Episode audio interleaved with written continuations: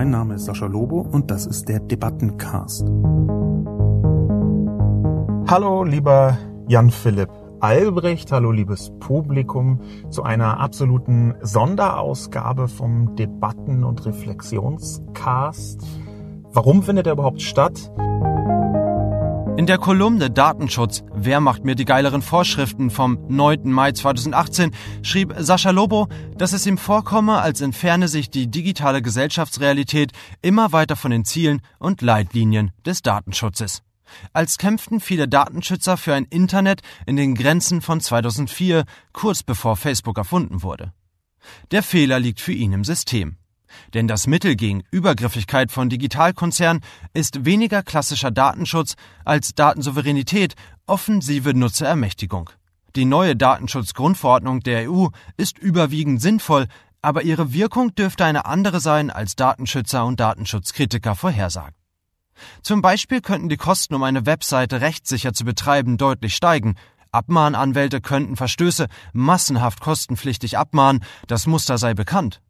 Und das haben die DSGVO-Schöpfer zu wenig bedacht, meint Sascha Lobo in seiner Kolumne. Das könnte dazu führen, dass große Mengen digitaler Nebenbeiprojekte aus Furcht abgeschaltet werden. Archive, halbprivate Fachforen, historisch interessante Websites, kleine Webprojekte. Die halbprivate Seite werde riskanter als die Nutzung einer Plattform. Das ist keine gute Nachricht für das freie Web. Es wird die großen Plattformen stärken. Außerdem würde die Leitlinie der Datensparsamkeit des DSGVOs Lobos eigenem, in den vergangenen Jahren gewachsenem Zukunftsverständnis einer funktionierenden digitalen Gesellschaft diametral entgegenstehen. Aus seiner Sicht müsste eher die positive Verwendung einer reichen Datenfülle unterstützt werden, als das Prinzip Datensparsamkeit. Das heißt nicht, dass übergriffige Digitalkonzerne alles dürfen sollten. Und ebenso, dass durch die Plattformökonomie nicht trivial ist, zwischen der Wirkung auf Großkonzerne und der auf Kleinstunternehmen zu unterscheiden. Hier hat es sich der Datenschutz manchmal verstörend einfach gemacht. Einer der größten Kämpfer und Verteidiger für die neue Verordnung war und ist Jan Philipp Albrecht. Der Politiker der Grünen ist aktuell der stellvertretende Vorsitzende des Innen- und Justizausschusses im EU-Parlament. Als Verhandlungsführer des EU-Parlaments für die neue Datenschutzgrundverordnung hat er maßgeblich an der Gesetzgebung mitgewirkt. Der Regisseur David Burnett begleitete ihn sogar drei Jahre, um die Arbeit an dieser Verordnung und wie sie zustande gekommen ist, zu porträtieren. Albrecht reagierte deshalb mit einem Blog-Eintrag auf seiner Seite auf die Kritik am DSGVO von Sascha Lobo. Er unterstellte Lobo, er würde Mythen verbreiten. Zum Beispiel wehrte er sich gegen die Meinung Lobos, dass bald sehr viel abgemahnt werden könnte. Albrecht sagt, dass wenn das so wäre, hätten die Abmahnanwälte bisher auch Datenschutzverstöße durch kleine Blogs ausnutzen können. Das wäre aber nicht der Fall. Oder das Beispiel, dass eben eher die kleinen, halbprivaten Seiten darunter leiden werden und die großen Plattformen weiter gestärkt werden. Albrecht sagt, Gerade die großen Plattformen werden sich ordentlich umstellen müssen, denn ihr Geschäftsmodell basiert weitgehend auf Werbung, die auch auf Überwachung der Nutzer und Besucher basiert und eben keine Wahl lässt. Das Koppelungsverbot der DSGVO erreicht nun, dass eine Einwilligung in die eigene Vollüberwachung eben nicht mehr zur Bedingung dafür gemacht werden kann, die Plattform zu nutzen. Und die kleinen privaten Nutzer, die müssen sich jetzt eben auch mal damit beschäftigen, was sie für Daten nutzen und wofür. Albrecht wehrt sich aber auch gegen den onkeligen Paternalismus, den Lobo den neuen Datenschutzvorschriften unterstellt. Er schreibt, Zitat, die Idee der informierten Einwilligung als Kern des Datenschutzes ist genau kein Paternalismus. Nur wenn ich diese Möglichkeit überhaupt habe, mich also frei zu entscheiden, ob meine Daten erhoben werden dürfen oder eben nicht, ist die informationelle Selbstbestimmung überhaupt möglich. Doch Sascha war von Albrechts Replik nicht überzeugt und schrieb selbst eine erneute Antwort in den Kommentaren von Albrechts Blog-Eintrag. Denn seiner Meinung nach zeigte, Zitat, dass anhand der Antwort noch deutlicher wird, wo ein nicht kleiner Teil des Problems liegt. Vor allem war Sascha Lobo erstmal sauer, da der Eintrag mit Mythen überschrieben war, Lobo also quasi Falschmeldung unterstellt habe. Außerdem würde Albrecht aus einer Haltung heraus argumentieren, die offenbar nur seine eigene für die richtige hält. Doch Lobo ahnt, warum Albrecht diese Haltung aufgebaut hat. Zitat von Sascha. Wenn man den ganzen Tag mit höchst aggressiven Lobbyisten zu tun hat, dann baut man Schutzwelle auf. Eine Hornhaut gewissermaßen, die aber auch gegen sanfte Berührung und sanfte Skepsis unempfindlich macht. An dieser Hornhaut rieb sich Lobo ordentlich wund, denn viele seiner Argumente und Befürchtungen gegenüber dem DSGVO sieht er durch Albrechts Text nicht widerlegt oder zerstreut. Ganz im Gegenteil. Denn dass nun auch der halbprivate Blogger sich Gedanken machen muss, was für Daten er so verarbeitet, wie Albrecht in seinem Text schreibt, das findet er sagenhaft arschig von oben herab. Doch auch die Argumente von Albrecht, dass Google und Facebook ihre Geschäftsmodelle umstellen werden müssen, überzeugen Lobo wenig. Denn Google und Facebook sind längst nicht nur wegen ihrer Datenmarktführer in der Werbung, sondern auch und vor allem wegen der Plattformprinzipien. Auf die teilweise geradezu wütend vorgetragene Replik von Lobo reagierte Jan Philipp Albrecht mit einer erneuten Antwort. In ihr bot er, neben ein paar erneuten Argumenten, eine Diskussion außerhalb der Kommentarspalten an. Und an der Stelle sind wir jetzt. Jan Philipp Albrecht und Sascha Lobo zusammen in einer Sonderausgabe des Debattenpodcasts. Entstanden aus Kolumne, Kommentaren und Kommentarspalten. Danke für die Einladung, freut mich. Freut mich freut auch. mich auf den Austausch. Ich möchte ganz ausdrücklich mit einem großen Kompliment beginnen, auch wenn das vielleicht in unserer bisherigen Kommunikation nicht so durchgeschienen ist. Nämlich dem Kompliment, dass du dich nicht nur hier, sondern auch auf deinem Blog in vielen anderen Bereichen der Öffentlichkeit stellst mit dem, was ich jetzt mal deinem Gesetz nenne. Das ist ja auch ganz maßgeblich dein Gesetz. Ich denke, das kann man so stehen lassen. Ich halte das ziemlich für ziemlich Vorteil, äh, vorbildhaft, meine ich, hm. so zu kommunizieren. Dass man also nicht nur ein Gesetz auf EU-Ebene erlässt, sondern dass man dazu auch kommuniziert. Ich schicke dieses Kompliment natürlich auch ein bisschen in der Absicht voraus, um die folgenden Kritikpunkte ein bisschen freundlicher erscheinen zu lassen. Vielleicht kannst du erstmal ganz grob skizzieren, ob dich dieser große, dieses große Getöse, was jetzt stattfindet, ob dich das überrascht hat. Das hat mich schon ein bisschen überrascht, weil das Gesetz ist ja nun schon zwei Jahre in Kraft, seit 2016. Und wir haben eben äh, aus der Warte heraus das Gefühl gehabt, naja, zwei Jahre war ein Übergangszeitraum und nicht sozusagen abwarten, äh, in dem sich jeder auch ein Stück weit darauf einstellen konnte. Und trotzdem ist letztendlich eigentlich in der Zeit nicht wirklich passiert, sondern jetzt erst in den letzten Wochen und Monaten dann die Debatte richtig losgetreten worden. Und da würde man sich natürlich auch ein bisschen äh, wünschen, dass so eine Debatte dann vielleicht auch schon vorher auf einen äh, zukommt, gerade wenn wir noch was ändern können, weil wir das Gesetz natürlich schon längst äh, verabschiedet haben. Auf der anderen Seite bin ich auch nicht wirklich überrascht in der Substanz, weil natürlich viele der Debatten, die da jetzt äh, kommen, haben wir auch schon vorher geführt und ich kann sie auch äh, zu großen Teilen sehr nachvollziehen, weil es einfach auch Grundsatzdebatten zum Thema Datenschutz sind. Ich hätte mir das auch gewünscht, übrigens, dass die Debatte zu einem Zeitpunkt stattfindet, wo man noch Anpassungen machen hätte können. Das ging ja jetzt schon prozessual gar nicht mehr. Aber hältst du es denn für in Anführungszeichen die Verantwortung oder die Schuld der Öffentlichkeit, dass diese Debatte so spät geführt worden ist? Oder ist das nicht auch Ausdruck, dass das politische Verfahren selbst geändert werden könnte, sollte? Ist das nicht vielleicht wenn quasi, ein bisschen übertrieben gesagt, das Kind nicht nur in den Brunnen gefallen, sondern schon ertrunken ist, hm.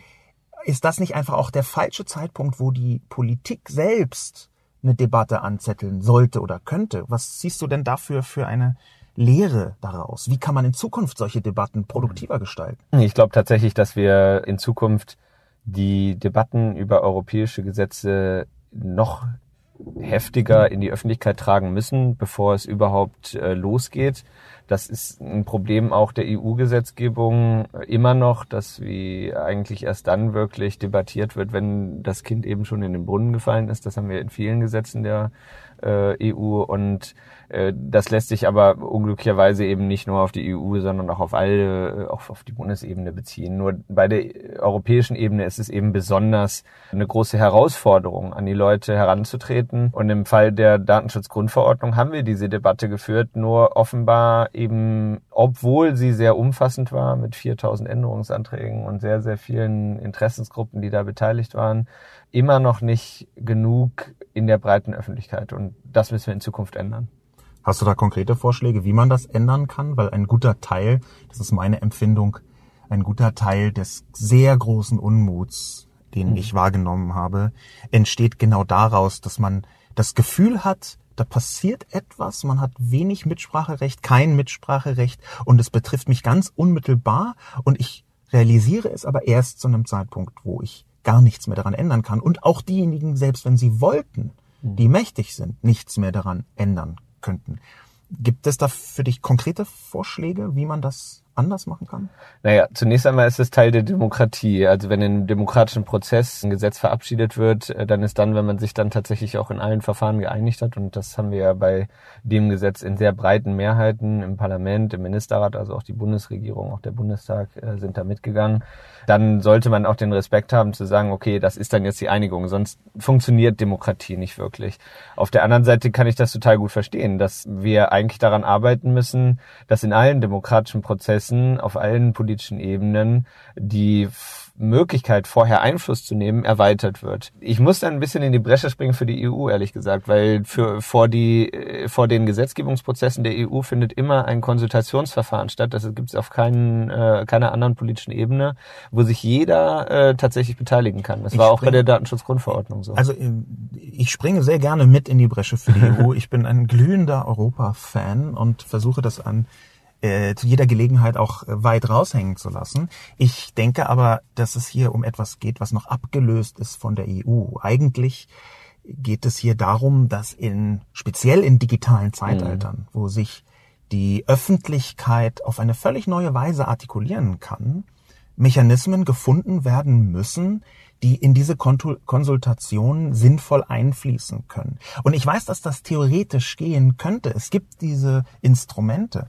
Aber die Grundzüge dieser Instrumente bei der EU und in jeder anderen Demokratie der Welt sind bisher ziemlich undigital und sie sind nicht aus meiner Sicht so richtig gut dazu geeignet, eine solche Diskussion auch gegenüber den Bürgern als Mitgestaltung zu inszenieren. Und ich meine jetzt inszenieren mhm. gar nicht böse. Ja, gebe ich dir vollkommen recht. Ich glaube auch tatsächlich, dass es äh, natürlich demokratische politische Prozesse noch lange nicht an dem Punkt sind, dass sie die neuen Mittel und Methoden digitaler äh, Meinungsbildung schon berücksichtigen. Man kann zwar zum Beispiel bei der Konsultation auch digital alles einreichen, aber das ist natürlich nicht der der Punkt. Am ich habe mir die um Webseite Diskurs, angeguckt, man, ja. die, äh, ich möchte mich ungern selbst zitieren aus einem anderen Podcast, aber die scheinen mir in Konzeption und Technologie 1997 entstanden das zu sein in den Grundzügen.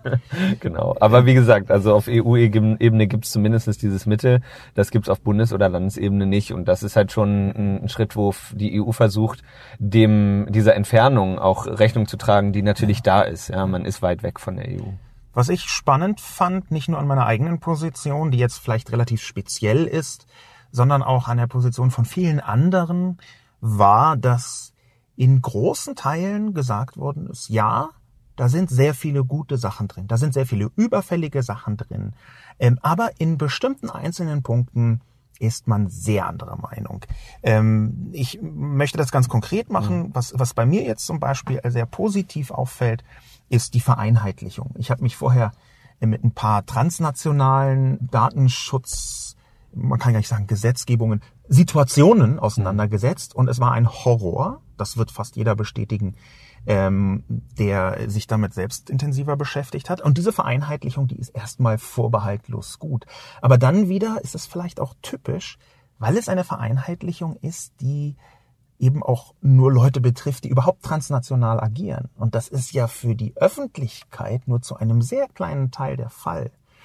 Der, der Punkt, auf den ich da hinaus möchte, ist schon, dass viele von den Verbesserungen, so ist das jedenfalls aus meiner Sicht, entweder nur aus Verbrauchersicht betrachtet sind oder nur aus Unternehmenssicht und hier Unternehmen, dann nehme ich mal diese Schallmauer von 250 mhm. Mitarbeitern mit hinein. Mhm.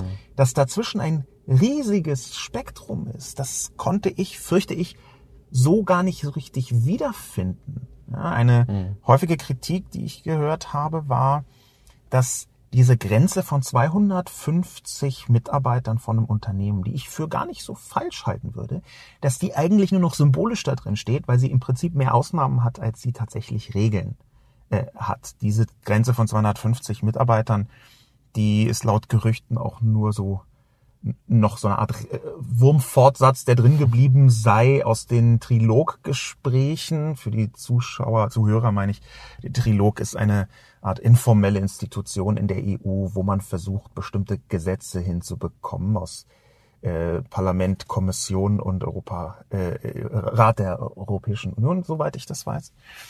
Die konkrete Frage ist, ist es tatsächlich so, dass da eine riesige Lücke besteht, weil man sich konzentriert hat auf große Unternehmen und auf den Verbraucher, aber die gesamte Sphäre dazwischen zu wenig berücksichtigt hat?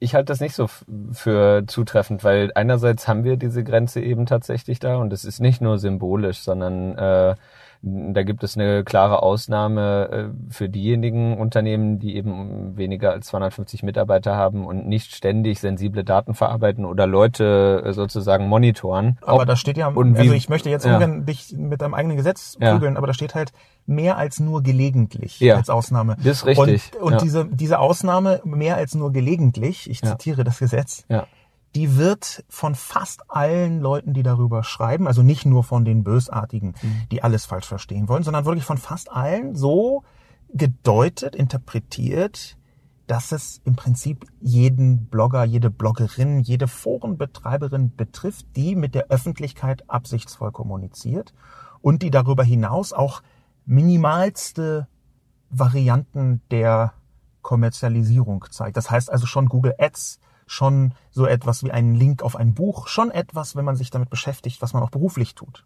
Das ist aber nicht zutreffend. Und das, das finde ich eine von diesen Versuchen, äh, das äh, sozusagen zu negieren, was der Gesetzgeber äh, verabschiedet hat. Denn es steht da drin, dass es diese Ausnahme gibt und äh, die Gelegentlichkeitsschwelle muss nicht immer nur so interpretiert werden, wie einige das vielleicht in Deutschland tun, sondern es gibt da eine äh, generelle Herangehensweise des Gesetzgebers zu sagen, wir wollen diejenigen, die eben nur ähm, in einem unregelmäßigen Abstand äh, Daten verarbeiten, ausnehmen von dieser Dokumentationspflicht. Auf der anderen Seite Seite ist es doch vollkommen klar, äh, der Gesetzgeber hat hier auch bei der Verordnung klar gemacht, wir wollen eben nicht einfach nur an einer starren Mitarbeitergrenze festhalten, sondern wir wollen festhalten an anderen Kriterien. Und ich halte das auch für richtig zu sagen, es geht nicht nur darum, äh, wie viele Mitarbeiter man hat, weil man kann auch alleine oder mit wenigen Mitarbeitern sehr umfassende Verarbeitung sogar sensibler Daten in großem Maße veranlassen. Und das ist ein Risiko für die Betroffenen. Das heißt, die einfach auszunehmen, wäre falsch. Und das, dem soll eben diese Ausnahme, diese Rückausnahme Rechnung tragen, dass man sagt, also dann, wenn große Mengen sensibler Daten verarbeitet werden oder wenn Menschen ständig beobachtet werden, dann sind oder diese Betroffenen wieder drin. Was ist denn aus deiner Perspektive mehr als nur gelegentlich? Weil Du, du hast jetzt gesagt, mhm. das wurde unterschiedlich gedeutet. Ich habe äh, zum Beispiel jemanden, den ich sehr schätze, auch wenn mhm. er äh, ärgerlicherweise viel zu selten meiner Meinung ist, ist Thomas Stadler von Internet Law, mhm. ein recht bekannter äh, Internetblogger, wie man so schön sagt, und mhm. zwar natürlich über Rechtsthemen. Er ist selbst Anwalt beschäftigt sich mit IT-Recht.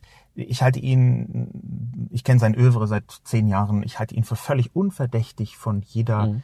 merkwürdigen Einflussnahme oder dass er irgendwelche verborgenen äh, Einflüsse irgendwie da. Ich glaube, er ist ein sehr aufrechter, sehr gerader Typ. Und wenn der schreibt, dass mehr als nur gelegentlich im Prinzip bedeutet, und er tut das in einem Artikel vom 25.04. diesen Jahres auf seinem Blog, wenn der schreibt, dass das im Prinzip bedeutet, dass praktisch jeder Blogger davon betroffen sein würde, dass praktisch jeder Selbstständige davon betroffen sein würde der im Netz eine Seite hat. Das zweite ist die Ableitung, die ich getroffen habe. Das erste hat er fast wörtlich gesagt.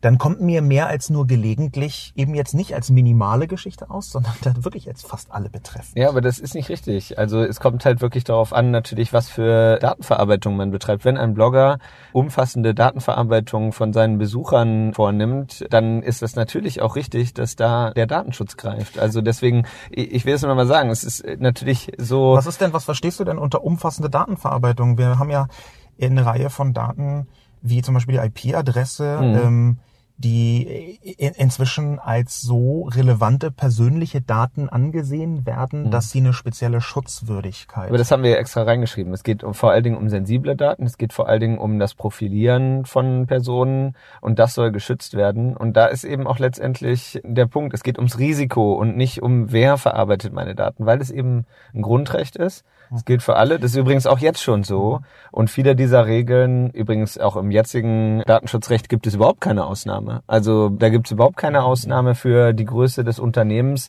oder sonst was. Es gibt nur eine Ausnahme und die gilt auch in der Datenschutzgrundverordnung ja. fort. Und das ist das äh, familiäre und haushaltische Umfeld. Das heißt also dann, wenn ich tatsächlich Angebote nur meinem Bekanntenkreis gegenüber mache und den arg begrenze und Daten nur da verarbeite, dann darf ich das machen, ohne den Datenschutz zu beachten. Aber wenn ich im Internet öffentlich auftrete, dann bin ich eben Teil auch weitgehender Datenverarbeitung von einer Unzahl von Personen oder Vielzahl von Personen und da muss ich natürlich dann mich auch an diese Regeln halten. Das ist aber auch kein Hexenwerk, finde ich. Nee, ja, das, also da möchte ich jetzt mehrere Sachen hm. entgegnen. Hm. Zum einen halte ich für problematisch, dass durch das, was du gerade gesagt hast hm. und was ich technisch nachvollziehen kann und auch juristisch und gesetzgeberisch für nicht völlig unbegründet halte. Aber dadurch ergibt sich direkt das Muster One Size Fits All. Ganz konkret, warum müssen Google und ich die gleichen Datenschutzregeln betrachten. Und das musst warum, du nicht. Ich, also, äh, nee, das, wirklich. Also, es geht nicht nur um diese Grenze zur Dokumentationspflicht, sondern es geht auch darum, äh, zum Beispiel eine Datenschutzfolgeabschätzung, einen Datenschutzbeauftragten, die ganzen Fragen der äh, Bestrafung, all das ist völlig unterschiedlich für ein kleines Unternehmen oder für einen Blogger oder für einen Verein, als das für Google ist. Und da steht auch explizit im Gesetz, die Großen werden mit viel mehr Pflichten belegt, weil sie natürlich eine viel größere Risiko, ein viel größeres Risiko für das Grundrecht auf Datenschutz bedeuten. Ich habe das an ganz vielen Stellen überhaupt nicht so gefunden, dass sich dieses One-Size-Fits-All-Prinzip so aufgliedert, wie du das gerade sagst. Es gibt einige Unterschiede. Ich brauche zum Beispiel als einzelner Blogger, auch wenn ich kein gutes Beispiel bin, weil ich mich mit der Thematik auskenne, ich brauche keinen Datenschutzbeauftragten. Ja, das, das ist mir schon klar. Ich habe bestimmte Verantwortung aber, die aus meiner Perspektive für Privatpersonen beziehungsweise für kleine Selbstständige dramatisch übertrieben sind. Ich habe ich möchte dich kurz konfrontieren, bitte, mit mhm. einem, nicht mit einem, sondern mit zwei Zitaten von mhm. dir, die mir gegensätzlich erscheinen. Du schreibst in der Antwort auf mich, auf meine Kolumne, es geht ans Eingemachte, also ans Geschäftsmodell. Das ist ein Zitat von dir. Und gleichzeitig schreibst du aber auch auf Twitter jetzt am Donnerstag, den 24. Mai, das Zitat Microsoft kündigt an, die EU-Datenschutzverordnung in seinem weltweiten Geschäft befolgen zu wollen. Selbes hören wir von Unternehmen aus allen Teilen der Welt. Europa setzt den globalen Standard beim Datenschutz. Mir kommt es irgendwie, wie soll ich das sagen, widersprüchlich vor, wenn du auf der einen Seite sagst, es geht ans Eingemachte, wir schaffen es hier, einen neuen Standard zu setzen. Das wird richtig hart für genau die Unternehmen, die bisher datenseitig übergriff, übergriffig waren. Und auf der anderen Seite kündigen jede Menge Unternehmen an, also auch genau die, die man eigentlich erreichen wollte, dass sie sich jetzt danach richten. Ja, aber das ist ja normal. Die Unternehmen kündigen das alle an. Das ist doch klar. Auch Facebook oder Google kündigen das an. Aber du siehst schon den Widerspruch. Ja, aber, aber das heißt ja nicht, dass ich sage, äh, alles ist super bei denen. Im Gegenteil, wenn jetzt Max Schrems äh, mehrere Beschwerden einreicht gegen äh, Facebook, Google, Twitter in unterschiedlichen Ländern, dann hat das absolut seine Berechtigung. Und ich bin mir sicher, dass äh, man da gerade bei diesen großen Unternehmen genau hinschauen muss, ob sie sich an diese Regeln halten. Dafür sind ja die neuen Sanktionen und die äh, erheblichen Gefahren für diese Unternehmen da dass die sich tatsächlich dran halten müssen. Aber zu sagen, dass es doch gut ist, wenn sie zumindestens äh, das begrüßen und sagen, wir wollen das sogar weltweit anwenden, nicht nur in Europa. Das ist nicht im, steht nicht im Widerspruch mit der Aussage, äh, es geht darum, dass die, dass die Regeln jetzt tatsächlich durchgesetzt aber werden wenn, und wenn, damit auch Geschäftsmodelle sich aber, ändern. Facebook denkt ja darüber nach, sein Geschäftsmodell zu ändern, wegen des Datenschutzes. Also wir können sehr lange diskutieren über mhm. das präzise Geschäftsmodell von Facebook, was nicht viele Leute verstehen, glaube ich, in der Tiefe.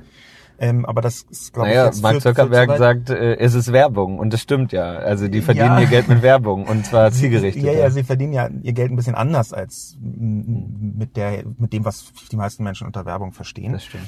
Ähm, aber ich möchte dann noch ein Beispiel bringen, wo ich einfach einen Widerspruch sehe. Nämlich, äh, das, ich zitiere jetzt die äh, Plattform golem.de mhm. vom 23. Mai, ein Artikel von Friedhelm Greis, äh, überschrieben mit Trotz DSGVO, WhatsApp teilt nun massenhaft Nutzerdaten mit Facebook. Der Messenger-Dienst WhatsApp hat seine Ankündigung wahrgemacht. Zahlreiche persönliche Nutzerdaten werden nun mit dem Mutterkonzern Facebook geteilt. Hamburgs Datenschützer Johannes Kasper findet das alarmierend, doch er kann es nicht mehr stoppen. Ich hätte mir jetzt gedacht, dass ein neu erlassenes DSGVO, Datenschutzgrundverordnungsgesetz, genau so etwas verhindert, statt es zu provozieren und es dann auch noch nicht möglich macht, da einzugreifen. Und mir kommt es einfach hm. nicht richtig vor, dass ich eine, dass ich ein zwölfseitiges Verfahrensverzeichnis auf meinen Blog raufgestellt habe, was mich ungefähr anderthalb Tage äh, gekostet hat, weil es eine Unklarheit darüber gibt, dass ähm, ob man die braucht. Mhm. Und dass gleichzeitig Facebook nicht nur mit der DSGVO als Anlass jetzt meine Gesichtserkennung mit eingebaut hat, das war in deren Abfrage dazu einfach ein bisschen so versteckt, sondern dass sie auch genau das tun, was man verhindern wollte, obwohl das Gesetz ja schon seit zwei Jahren in Kraft getreten ist. Das kann ich total gut verstehen. Auf der anderen Seite äh, ist es natürlich so, die Datenschutzgrundverordnung, wir sind jetzt am zweiten Tag der Anwendung es ist eben erst seit gestern die Anwendung am Laufen und dieser Artikel äh, bei Golem, den ich auch Hanebüchen, also nicht den Artikel, sondern das, was er berichtet, Hanebüchen finde, der stammt eben noch von den Tagen davor und es ist doch klar, dass das Gesetz nicht einfach vorher angewendet werden kann. Und eine der Fragen, die ich Mark Zuckerberg da im Europaparlament dann auch vehement gestellt habe, obwohl er sie nicht beantwortet hat, war ja genau dieses Cross-Using, ja, dieser Austausch von Daten zwischen Facebook und WhatsApp. Und man kann damit rechnen, dass das eine der ersten Anwendungsfälle dieser scharfen Sanktionen sein wird. Das wird da hart durchgesetzt.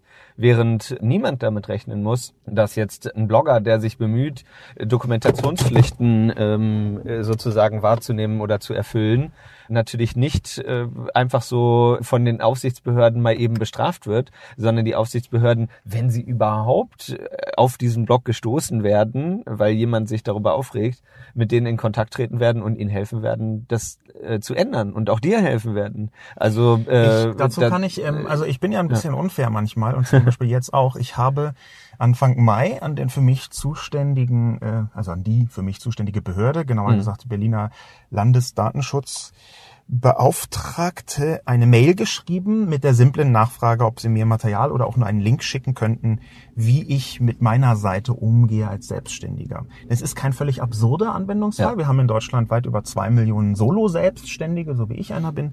Keine Antwort. Eine Woche später mhm. habe ich nachgefragt, ähm, was denn jetzt los sei, und da kam ziemlich schnippisch sowas, fast ein beleidigender Ton. Sie können sich sicher vorstellen, dass wir im Moment sehr viel zu tun haben. Wir melden uns. Ich das ja. jetzt paraphrasiert. und das muss man sich ja vorstellen. Die wussten genau, wer ich bin. Die mhm. wussten, dass ich ein äh, Spiegel Online Kolumne über sie schreiben mhm. könnte, dass ich 750.000 Twitter-Follower habe. Das wissen die. Ich möchte mir gar nicht vorstellen, was geschieht in dem Kontext, wenn jemand ratlos dasteht als kleiner Solo-Selbstständiger. Ja. Solo-Selbstständige haben in Deutschland ein Durchschnittsnettoeinkommen von 1567 mhm. Euro. Mhm. Die leben von ihren Seiten. Mhm. Was passiert jetzt also, wenn man nicht den Rechtssachverstand hat, nicht den technischen Sachverstand hat, bei seiner Seite da vollkommen darauf angewiesen ist, dass sie rechtssicher ist, weil man nicht das Geld hat, sich mhm. irgendeine Abmahnung leisten zu können, und die gibt es dort. Mhm. Was passiert dann, wenn man anschließend auch nicht die Ressourcen bereitstellt, wie ich das jetzt selbst abgeprüft habe. Ja, ja, ich, ich, ich verstehe die Situation total. Aus, auf der anderen Seite muss man natürlich sagen, die Aufsichtsbehörden sind extrem überlastet und werden sich auch deswegen natürlich überhaupt nicht damit befassen, ob deine Datenschutzerklärung auf deinem äh, Blog in Ordnung ist. Das sagst das du so. Ja, das Einzige, was im Raum steht, und das finde ich ja auch vollkommen nachvollziehbar, ist diese Debatte über Abmahnungen. Aber auch da hat sich überhaupt nichts geändert und niemand muss äh, befürchten, dass es jetzt mal eben super einfach ist, eine Abmahnung im Bereich Datenschutzrecht einem anderen Blog zu schicken. Das geht nicht. Naja, Moment. Da gibt also es extrem hohe rechtliche Hürden. Das, da würde ich aus, aus dem Stand zehn Dutzend Anwälte finden, die das anders sehen. Ich möchte aber auf noch einen anderen Punkt hinaus. Du hast gesagt, die Landesdatenschützer, die werden schon nicht. Mhm. Das ist eine Hoffnung, das ist eine Annahme, mhm. weil und das finde ich gesetzlich wichtig, verpflichtend. Weil, Moment, lass mich nee, das die mal Aufsichtsbehörden müssen verhältnismäßig handeln. Das, lass mich das mal ganz kurz ausführen. Die Landesdatenschützer sind unabhängig. Die Landesdatenschützer. Aber nicht unabhängig vom Recht und Gericht. Das ist absolut richtig. Aber das ist halt eine Auslegung. Ich hm. zitiere mal aus der Thüringer Allgemeinen vom 23. Mai ein Interview mit dem Thüringer Landesdatenschützer hm. Lutz Hasse. Das ist überschrieben mit einem Zitat von ihm. Das heißt, ab Montag sind Bußgelder fällig.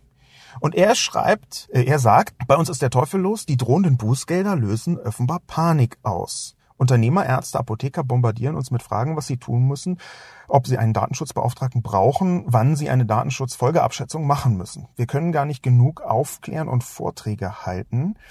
Aber gleichzeitig sagt er relativ deutlich, es gibt nach zwei Jahren Übergang keine Schonfrist mehr. Zitat.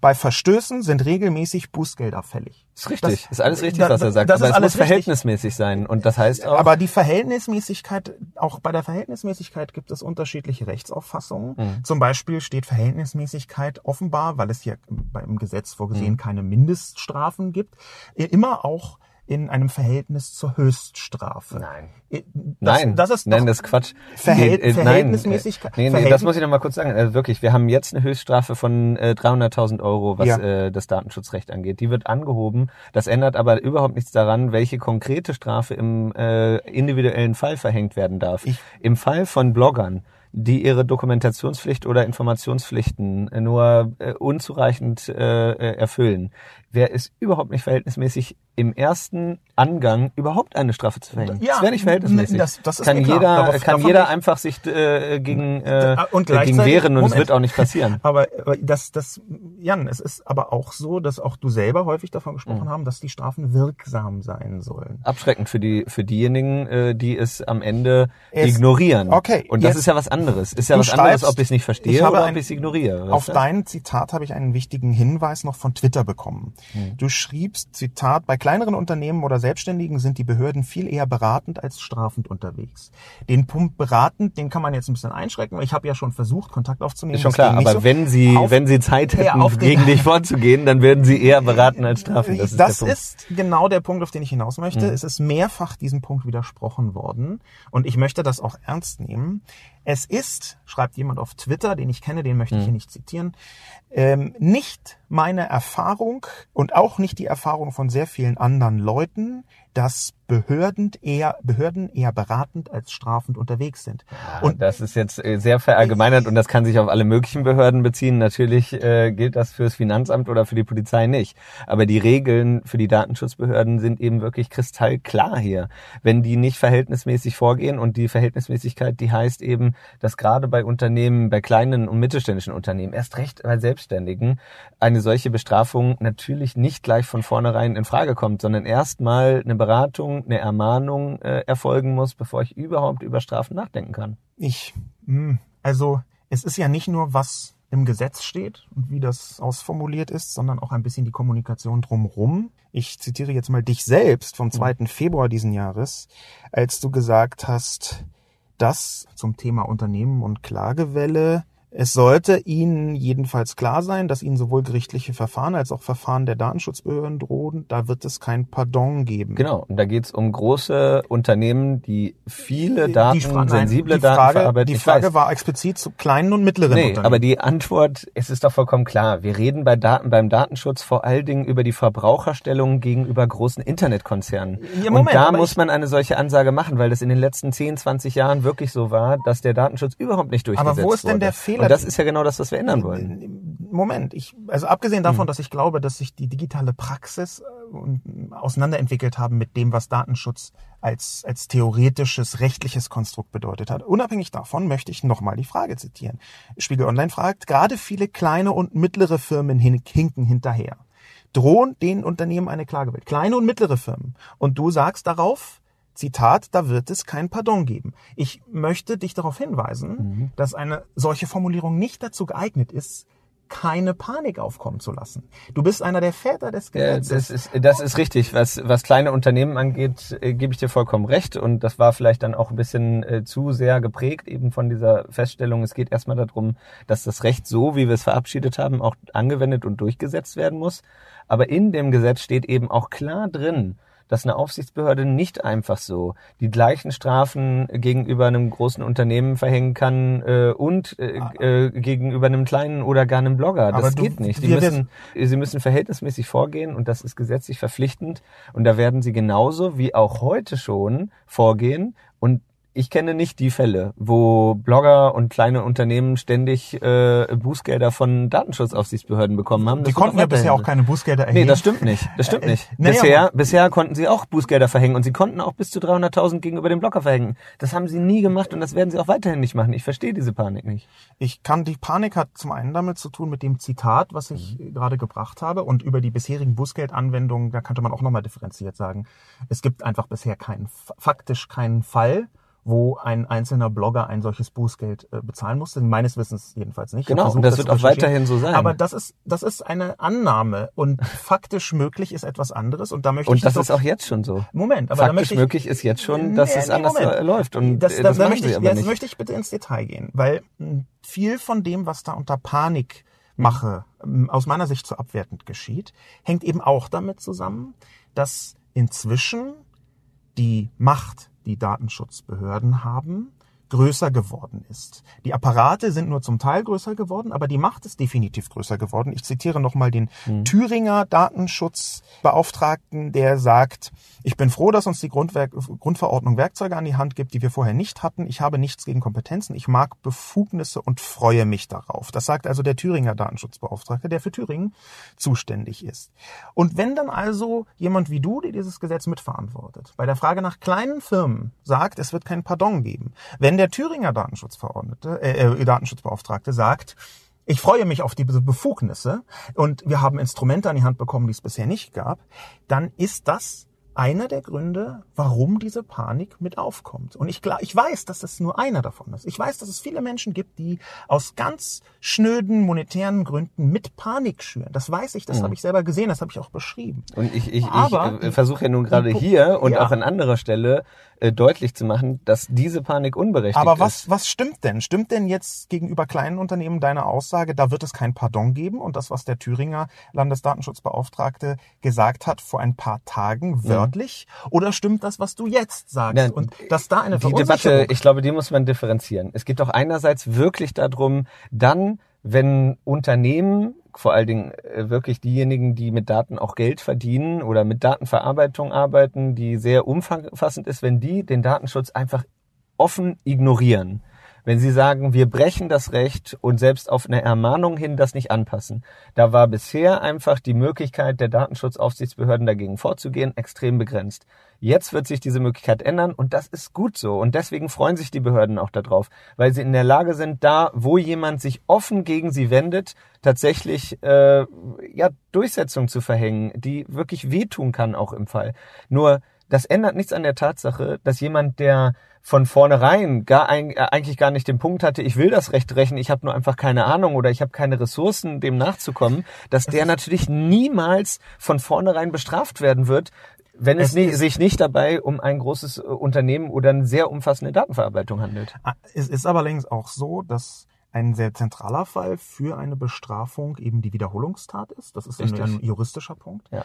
Ähm, Es ist aber gleichzeitig so, dass in sehr vielen Bereichen eine große Unklarheit besteht.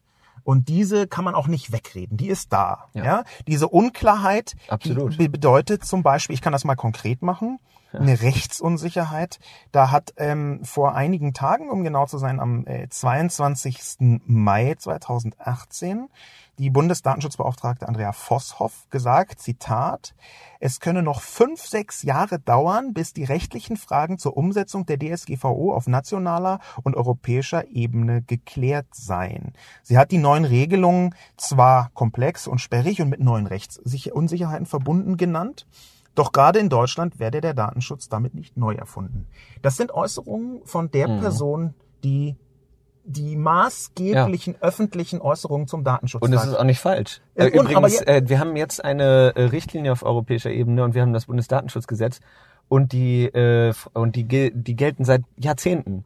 Und die Rechtsfragen sind nicht geklärt. Es gibt ganz viele offene Rechtsfragen, zum Beispiel zu der Frage Definition, was sind eigentlich personenbezogene Daten, Stichwort äh, dynamische IP-Adressen und so weiter. Hat es jahrzehntelange Verfahren äh, äh, vor Gericht gegeben und Debatten in, den, äh, in der Rechtswissenschaft gegeben. Das gibt's immer bei jedem Gesetz. Und erst recht tritt das natürlich auf in dem Moment, wo wir die 28 EU-Länder auf eine gemeinsame Gesetzgebung bringen und niemand davon ausgehen kann, dass das nationale Recht danach genauso Aber aussieht wie das verstehst du, dass europäische. es viele Leute gibt, für die ein Ausdruck, fünf, sechs Jahre Rechtsunsicherheit in Vergleich mit in Ist nicht Kombination. Rechtsunsicherheit. Es, äh, äh, es ist ja, ein Zitat von von Also- Frau Vosshoff, nicht von mir. Ich weiß, äh, for, formal könnte man, äh, würde ich das auch äh, Rechtsunsicherheit nennen, aber das ist etwas, was überall. Es ist sogar die Frage, wie lange, wie, wie häufig muss ich irgendwie zu meinem Auto gehen, um äh, zu gucken, ob sich da ein neues Schild aufgestellt aber hat oder so. Ist ist zwischen jetzt- den Ländern völlig wir unterschiedlich können uns gern, wir können uns, das ja. ist richtig, aber wir können uns gerne darauf einigen, dass da ähm, bestimmte Aspekte einfach auch grundsätzlich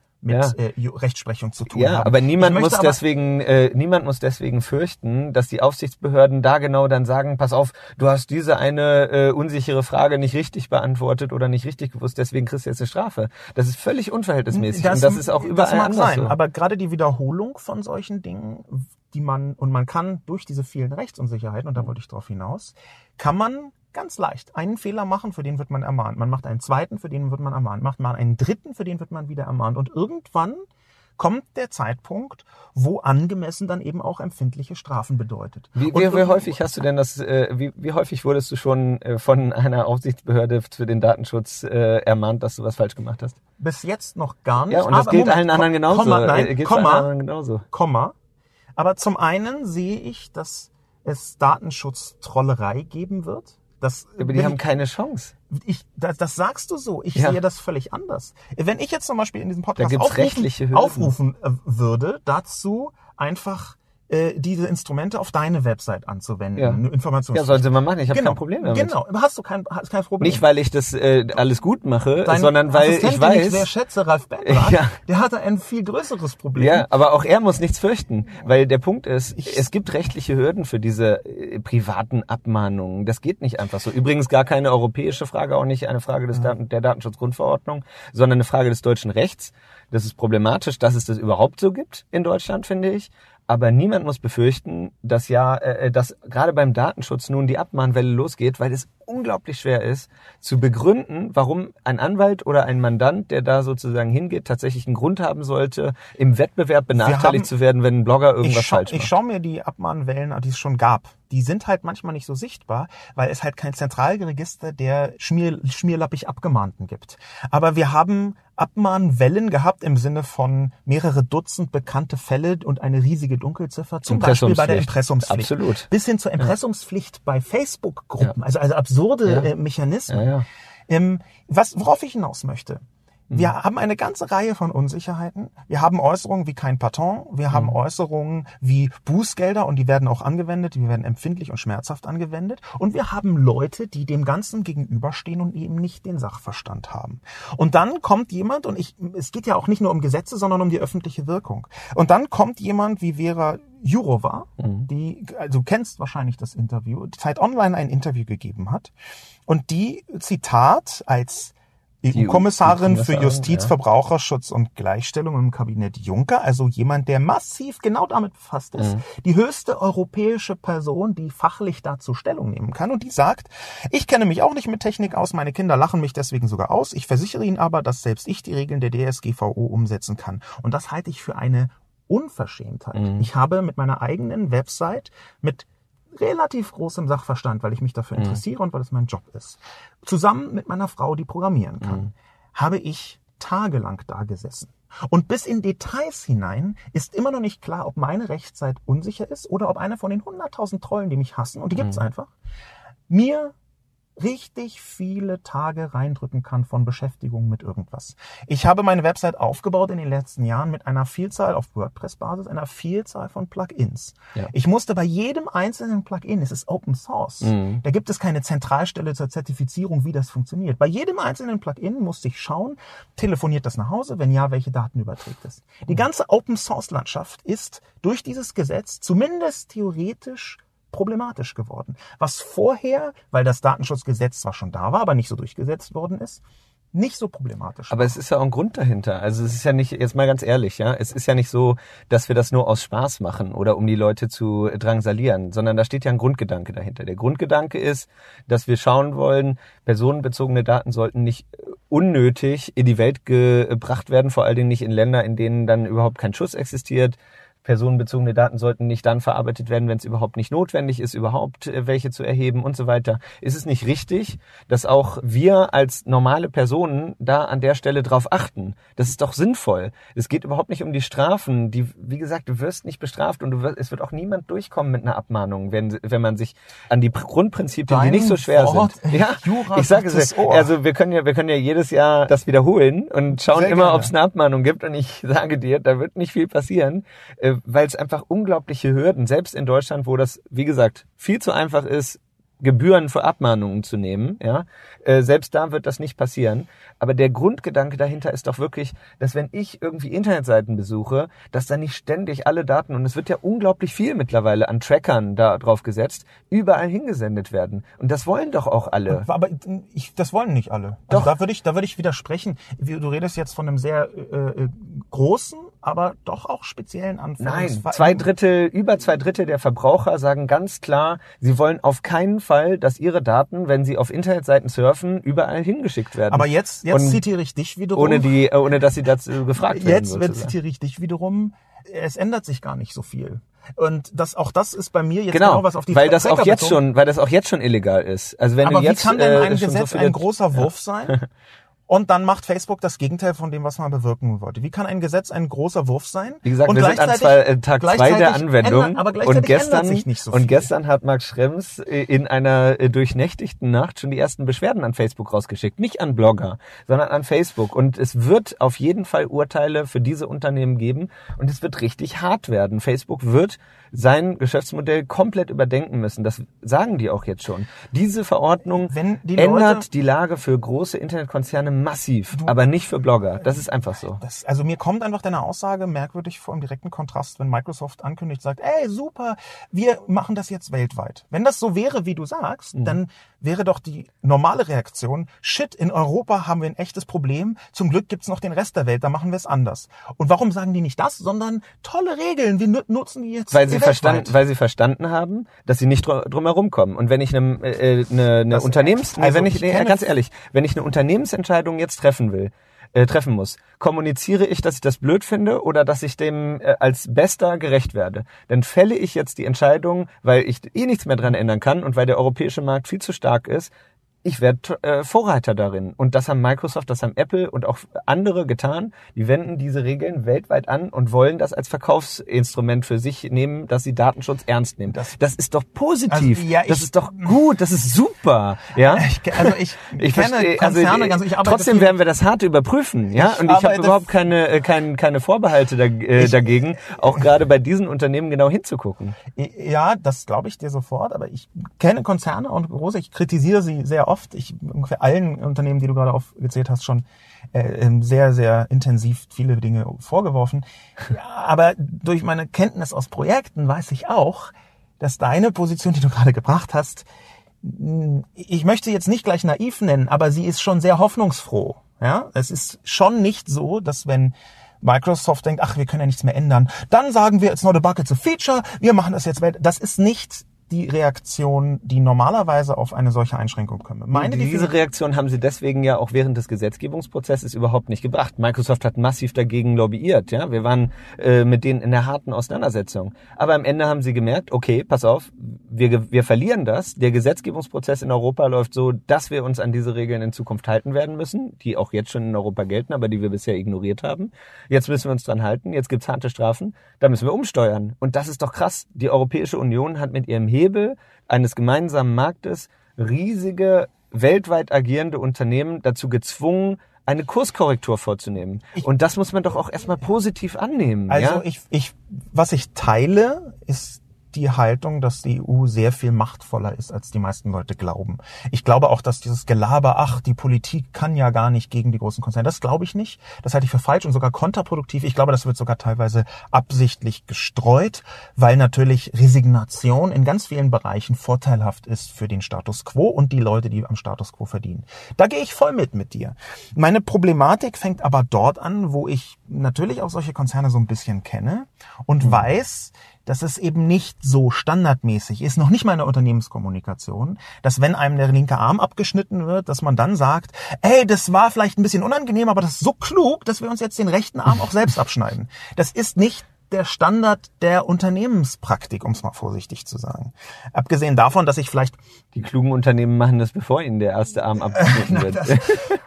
wir verheddern uns ein bisschen in der Metaphorik. Vielleicht können wir noch mal zurück zum Alltag von normalen, in Anführungszeichen, digital aktiven Bürgern äh, zurückgehen, weil es da eben auch eine ganze Reihe von verschiedenen Punkten gibt, die mir aufstoßen. So eine Äußerung wie von Frau Vera Jourova, die ist einfach durch das eigene Erleben der Menschen ad absurdum geführt. Ich kann, ich kann das total gut verstehen, ehrlich, wirklich. Aber, also aber es ist eine Zumutung. Wenn, die, wenn die höchste Person, ich meine sogar Peter Schaar, der Ja. jetzt irgendwie unverdächtig ist, ähm, Datenschutz doof zu finden, hat ganz deutlich gesagt, es ist eine Zumutung, Genau. es ist bloß Es eine ist eine- notwendige es Zumutung. ist eine Zumutung, aber, aber es sagt ist eine die höchste notwendige Person, Zumutung, genau. Die höchste Person dazu sagt, das ist keine Zumutung, sondern sogar so leicht, dass ich das umsetzen kann, obwohl ich keine Ahnung von Ja, Technik das habe. ist natürlich Quatsch. Okay. Das sehe ich auch so. Aber- das aber- ist Quatsch, okay. äh, zu sagen, dass das äh, irgendwie etwas ist, was ein Baby machen kann oder so. Aber Sondern jetzt- das ist eine Anforderung, die relevant ist. Sich im Straßenverkehr zurechtzufinden und Fahrrad zu fahren und dabei die Straßenverkehrsregeln zu kennen, ist eine Herausforderung für Menschen. Ne? Nur wir, wir sind da alle dran gewöhnt, weil wir das alles von klein auf beigebracht bekommen. Und jetzt geht's eben auch beim Datenschutz Du kannst so. aber das schon- ist der Knigge fürs Zusammenleben Du im Digitalen. da, da können wir auch nochmal drüber sprechen, aber du kannst schon sehen, dass zu einem Gesetz halt auch immer die Kommunikation der Politik gehört. Absolut. Und wir haben jetzt Ja. in Und die ist vielen- nicht optimal, das die sehe ist ich nicht, vollkommen nicht, Die ein. ist nicht optimal, ist eine wahnsinnig schöne Beschreibung dessen. Ich würde sie für katastrophal halten. Naja, also Naja, da gibt's, Moment. äh, da gibt's Es ist- andere Kommunikation. Nee, wirklich, weil die EU-Kommission, auch das Parlament, alle äh, Beteiligten an diesem Verfahren geben schon enorm viel Ressourcen da rein zu vermitteln. Nur es reicht eben nicht. Aber- Und das ist nicht katastrophal, sondern es ist einfach Es unzureichend. gibt, es gibt einen Be äh, mh, katastrophal, warum maße ich mir diese Hm. Interpretation an?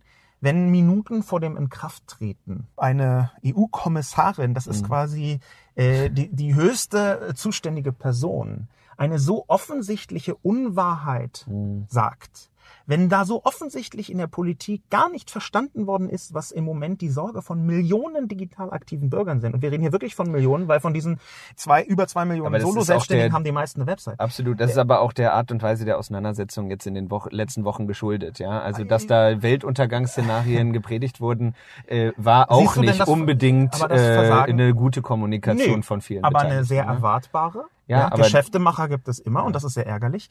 Ich hätte mir einfach gewünscht, ihr hattet jetzt zwei Jahre Zeit zur Vorbereitung, ja, das kann, nee, gebe ich das Argument direkt zurück, Ja. dass ihr eine bessere Kommunikation gefunden hättet und mit ihr meine ich jetzt Hätte ich mir auch gewünscht. Ja. Hätte ich, ganz ehrlich, hätte ich mir auch gewünscht, wirklich. Und äh, ich fasse mir auch an die eigene Nase. Sicherlich hätten wir auch noch mehr machen können, als wir gemacht haben in meinem Büro zum Beispiel, ja. Aber ich, Ich- glaube, dass die möchte das- Hauptverantwortung ja. in dieser Frage tatsächlich die nationalen Regierungen trifft. Und dass gerade in Deutschland übrigens diese Debatte so geführt wird, wie sie hier geführt wird, wie das in keinem anderen an- EU-Land derzeit stattfindet. Wir haben in der europaweiten Presse eine ganz andere Wahrnehmung dieser Verordnung als in Deutschland, wo alle von Weltuntergangsszenarien reden. Dass in Deutschland das so schlecht ist, liegt massiv an der Bundesregierung, die dieses Gesetz nie gewollt hat. Ich bin, ich, in meinen Kolumnen bin ich auch immer, wenn ich ratlos bin, äh, ist bei mir immer Merkel schuld. Das ist ja, Nee, ist das, ja bei Merkel ist nicht schuld. Äh, Wenn ich eine ausnehmen kann, dann vielleicht Merkel, weil so. zuständig ist das Bundesinnenministerium für diese Frage. Und die haben dieses Gesetz nie gewollt, weil sie den Datenschutz, seit sie an der Macht sind, schleifen wollten und jetzt mit anschauen müssen, wie der deutsche Datenschutz, den Mhm. es schon seit einiger Zeit gibt und der aus einem Grundrechtsverständnis heraus entstanden ist, wie der europaweit verankert wird. Und das fanden die nie gut. Das ist aber richtig so, weil das ein Grundrecht ist. Und ich glaube, da müssen wir auch mal sozusagen miteinander ernsthaft drüber reden. Ich halte es für falsch zu sagen, äh, nur weil sozusagen alle Leute damit irgendwie eine Zumutung erleben, äh, schaffen wir den Datenschutz ab. Im Gegenteil, ich halte das für total richtig. Das ist jetzt wieder ein Punkt, den hatte ich auch schon. ich weiß, das ist natürlich auch Es gibt- zugespitzt, ja, es- aber ich ja, muss aber auch mal äh, sozusagen äh, äh, kurz. Aber äh, guck mal, Zuspitzung. Polarisierung. Das ist aus meiner Sicht, das können wir in den Vereinigten Staaten auf einer sehr übergeordneten Ebene erleben, ist das Gegenteil von politischer Debatte.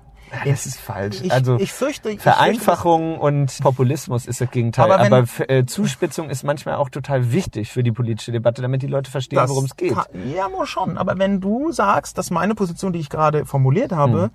Äh, gleichbedeutend ist mit der Abschaffung des Datenschutzes, dann ist das nicht hilfreich. Nee, das, da, da, das meine ich auch damit nicht, wenn Und- ich das sage, sondern ich meine damit, was machen wir hier mit der Datenschutzgrundverordnung? Wir verstetigen das, was wir schon bisher als Datenschutzgrundrecht verankert haben. Aber wenn das bisherige Datenschutzgrundrecht sowieso schon abseits des digitalen Erlebens der Menschen war und wenn vor allem, das muss man ja dazu sagen, die Datenschutzgrundverordnung, die Zahlen, die du zitierst, dass zwei Drittel zum Beispiel bestimmte Sachen wollen oder nicht wollen, dann ist das ja, das nicht ist übrigens ständige Das- Umfrage. Ja, natürlich, das glaube ich dir auch. Aber wenn man die Leute fragt, was haben die denn im Kopf? Die haben doch Google im Kopf, die haben Facebook im Kopf, Ja. die haben die großen Werbeanbieter im Genau, Kopf. und wenn ich Die als Blogger nicht- äh, Google Blogger. Analytics oder äh, sonst irgendwelche Services auf meinem Blog äh, laufen lasse, dann bin ich Teil davon. Das ich habe überhaupt so. kein Problem damit, wenn ihr sagen würdet, man darf diese Instrumente Google-seitig nur noch so und so benutzen. Aber ihr sagt das ja nicht. Ja, aber ich das ist doch, das ist doch nicht Gleichbehandlung. Ich Okay. kann doch nicht sagen, Google muss Datenschutz beachten, aber jemand anders, der das Gleiche macht, nicht. Was ist das denn für eine Gesetzgebung? Das kannst du nicht machen. ich hab, du, du, hast mir vorher gesagt, es ist kein One Size Fits Nee, nee, All. genau, Und jetzt bei der- sagst du, es ist One Size Fits All. weil das beim konkreten Fall natürlich so ist. Wenn ich weiß, äh, da ist ein großes Unternehmen oder ein großes System, deswegen habe ich ja auch gesagt, es kommt nicht auf die Mitarbeiteranzahl an, sondern es kommt darauf an, was ich mache und wie umfangreich das ist, was ich mache. Wenn ich den gleichen Umfang von Datenverarbeitung mache oder einen vergleichbaren wie bei Google Analytics, ja, dann muss ich doch genauso auch behandelt werden wie dieses Angebot, weil das für die Verbraucher, für die Bürger völlig egal ist für ihr Grundrecht, ob ich das mache oder ob Google das mache. die das Frage würde ich, ist, ob das ich würde ich mache. dramatisch, äh, das würde ich dramatisch bezweifeln, weil unter anderem ähm, Google eine viel größere Wirkmacht im Netz hat als ich. Und Google kann vor allem, und das ist halt der riesige Aber das meine ich ja, wenn es vergleichbar Google- ist, ja. Also, ja, aber es ist vergleich- wir nicht- reden ja jetzt gerade über den theoretischen Fall, dass du das, was Google Analytics äh, macht, äh, sozusagen selber nachbilden könntest, was nicht der Fall ist. Aber wenn du es könntest, dann muss ich doch sagen, dann Aber ist das es genauso mal, anwendbar. Also ich sag's dir ganz offen. Äh, nehmen wir den Cookie. Ja? Mhm. Der Cookie wird betrachtet von vielen äh, Datenschützern und ich habe bei dir auch zumindest Elemente davon gesehen, quasi als äh, Überwachungsinstrument, was vielleicht auch zwei, drei andere Funktionen ja, du hat. guck mal, du setzt dich gegen den Staatstrojaner ein, ja? Nee, Moment, lass- lass uns mal nee aber ehrlich, äh, ganz, äh, ganz ehrlich, Ja. wir haben ein äh, Bundesverfassungsgerichtsurteil zur Integrität und Vertraulichkeit informationstechnischer Aus den Systeme. 80er Jahren. Nein, nein, das ist von 2000, I, I don't know, basiert- sieben oder so, ja? Basiert Und auf den zwei, äh, nein, nein, nein, auf nein, nein. informationellen Selbstbestimmung Nein, aus den 80er Jahren. Quatsch, Quatsch. Das ist ein neu erfundenes Grundrecht des Bundesverfassungsgerichts von vor etwa zehn Jahren. Die haben das im Fall des. NRW-Staatstrojaners Ja, ja, äh, äh, ja. gesagt. Wenn ich auf dein iPad oder auf äh, irgendein ich habe Gerät mich, hab mich geirrt, ich habe äh, informationelle Selbst. ja, ja, ich verstehe schon, was du meinst. Aber Ich äh, so, weil wir über Cookie reden, da geht's nicht nur um Datenschutz, da geht's um Vertraulichkeit meiner Systeme. Nee, ich möchte nicht, nein. dass jemand einfach auf meinen Computer latscht und da irgendwas drauf Aber macht. bitte, äh, Wenn du- ein Cookie setzt, Ich das ist nicht nur Datenschutz. ich nein, das ich ist empf- Problem, das ist ich ein Problem. Du gehst auf den Computer, du gehst in das Haus, in die Wohnung, in das Tagebuch Das ist einer Person Nein, das rein. ist nicht wahr. Das ist Doch. nein, das ist nicht wahr. Das ist und da ist genau ein sehr wesentliches, ein, ein Problemkriterium möchte ich es nennen. Cookie ist nicht gleich Cookie. Google kann mit Cookies völlig andere Sachen machen als ich. Deswegen sagt die. Datenschutzgrundverordnung auch nicht zu jedem Cookie was, sondern nur zu denen, in denen personenbezogene Daten verarbeitet Aber werden. es ist ja noch gar nicht klar, was alles personenbezogene Daten sind, wie du selbst sagst. Wir reden hier von einer Klärung von Jahren, ob zum Beispiel eine dynamische IP-Adresse. ja, diese Person- Diskussion hatten wir aber bisher auch, wie gesagt, ja, das Moment, sind- aber das ist, das ja. ist ich möchte erstmal darauf hinaus. Der, der Grundzustand ist, ich kann mit Cookies fast nichts machen, was das Leben einer Person beeinträchtigen kann. Mhm. Google kann mit Cookies unfassbar viel tun und von staatlichen Behörden möchte ich gar nicht sprechen. Der Punkt ist, dass es inzwischen, weil die Cookie-Richtlinie, die kennst du ja auch, die ist so ein bisschen misslungen und das weiß ja auch Deswegen jeder. machen wir da jetzt Ja. auch eine Reform. Ja, aber weil der, der Punkt, auf den ich hinaus möchte, ist, die Art und Weise, wie Cookies verwendet werden, ist in keiner Weise so generalisierbar, wie das zumindest gegenwärtig gesetzlich abgebildet wird. Und das liegt genau an diesen riesigen Verarbeitungslandschaften äh, dahinter. Wenn mir gesagt wird, ein Cookie kann ein persönliches Datum umfassen, dann ist das technisch richtig nach gegenwärtiger Auffassung. Das hat aber nichts mit Tagebuch zu tun oder Eindringen in ein Wohnzimmer. Das ist völlig abseits davon, sondern das hat damit zu tun, dass ein Cookie, das ist wie eine Art Identifikationsschild, was man hochhält. Und dieses Identifikationsschild benutze ich dazu, um zu gucken, ob der Typ schon mal kommentiert hat oder für Spam oder was auch immer. Und Google benutzt das, um eine ganze Auswertungslandschaft dahinter zu legen. Das heißt, wenn man sich kapriziert. Deswegen darauf, wird das auch unterschiedlich behandelt. Es ist nicht das gleiche, ob du einen Cookie setzt oder Google einen Cookie setzt, weil es einfach ein unterschiedlicher Risikofaktor ist, der damit verbunden ist. Aber trotzdem finde ich es richtig, dass auch du mir nicht auf meine Stirn schreiben darfst, was ich schon gemacht habe, nur damit du beim nächsten Mal Bescheid weißt, was ich schon gemacht habe. Das ist aber es ist doch ein riesiger Unterschied, was genau geschehen ist. Ob ich jetzt ein problematisches Gut gekauft habe, ist doch was völlig anderes, als ob ich da schon mal kommentiert habe. Ja, genau. Deswegen wird es auch, äh, wie gesagt, Aber die in Richtlinie der, unterscheidet in der, in der nichts. Durchsetzung wird es massiv anders behandelt und Wenn die trotzdem Datenschutzbehörden deiner Auffassung richtig, folgen. genau und Was trotzdem nicht zwingend sein muss. Und trotzdem ist es richtig, dass du dich grundsätzlich an dieselben Regeln halten sollst, weil es einfach gesellschaftlich gewollt ist und auch aus Gründen, nämlich denen des Datenschutzes, des Grundrechts auf Privatsphäre, dass ich nicht jemanden die ganze Zeit äh, sozusagen irgendwelche Kennungen äh, geben kann keine- und ihr, ihr Verhalten es ist doch, kann. es ist doch, aber wie, wie soll ich denn als kleiner Blogger, der eine einzige WordPress-Installation hat im Netz, wie soll ich denn durch einen ich komme mit WordPress ohne Cookie aus. ist mir, ist mir klar, weiß ich, man kann das auch machen. Ja. Allerdings gibt es dann eine ganze Reihe von Funktionen, die man nicht abbilden kann, zum ersten. Und zum zweiten ist es jetzt, glaube ich, echt nicht dein Job, den Leuten zu sagen, wie und was und warum sie ihr WordPress bauen sollen, welche Funktionen okay sind und welche nicht. Aber Das tue ich, Moment, das tue ich doch, auch nicht. Ich sage nur, wenn Sie personenbezogene Daten verarbeiten, dann müssen Cookie- Sie bestimmte, wir verbieten ja nicht die Datenverarbeitung, Nee. sondern wir sagen, dann müsst ihr bestimmte Voraussetzungen erfüllen. Zum Beispiel, dass die Personen informiert werden müssen. Und das ist doch echt nicht zu viel gefragt, dass wenn du dann meine Daten verarbeitest, dass du mir einmal sagst, pass auf, ich verarbeite deine Daten. Wo ist denn was dabei? Das, das finde ich vollkommen normal im Zusammenleben, dass man sich gegenseitig das dann auch sagt. Sozusagen, ja. Ich- es ich ist ja noch nicht mal so, dass du immer um Einwilligung bitten musst. Im Gegenteil, wir haben ja viele Möglichkeiten, Daten zu verarbeiten, ohne dass du danach fragst. Aber Das ist noch, das wäre noch ein Kritikpunkt. Ja. Also ich glaube einfach, dass dein Verständnis von Cookie viel zu eng ist, weil es theoretisch oder auch praktisch möglich ist, damit schlimme Dinge zu tun, wenn man so groß ist wie Google oder Facebook oder wenn man staatliche Befugnisse hat. Und dass gleichzeitig aber dieses Instrument Cookie einfach so eine klitzekleine eigentlich nur eine Annehmlichkeit ist, wenn man einen Blog betreibt. Und das ist, das ist ein Kritikpunkt. Du sagst, man muss sich an die gleichen Regeln halten. Und ich halte genau diese Unterscheidung für nicht richtig, da zu sagen, die muss sich an die gle- gleichen Weißt- Regeln halten, Ja. weil die Verarbeitungsspektren dahinter Weißt so du, woher ich diese Debatte äh, kenne? Ich ke- kenne die aus der ganzen Verschlüsselungsdebatte. Ja, lange Zeit haben uns alle erzählt, pass auf, wir können kein HTTPS machen, weil dann wird das, das ist doch alles viel zu aufwendig, dann wird das alles langsamer und so weiter. Aber wo ist der Unterschied? Du kannst deine Webseite genauso übertragen. Wir sagen nur, pass auf, warum kannst du es nicht verschlüsseln, die Verbindung? Ist doch kein Problem hab, dahinter, ja? Du hast Und- mich, du hast nicht, also ich glaube, das habe ich auch ganz wenig gesehen. Die Kritikpunkte, dass man jetzt Verantwortung für die verarbeiteten Daten hat, auch wenn das nicht so relevante Daten sind, aus meiner Sicht, aus deiner vielleicht schon.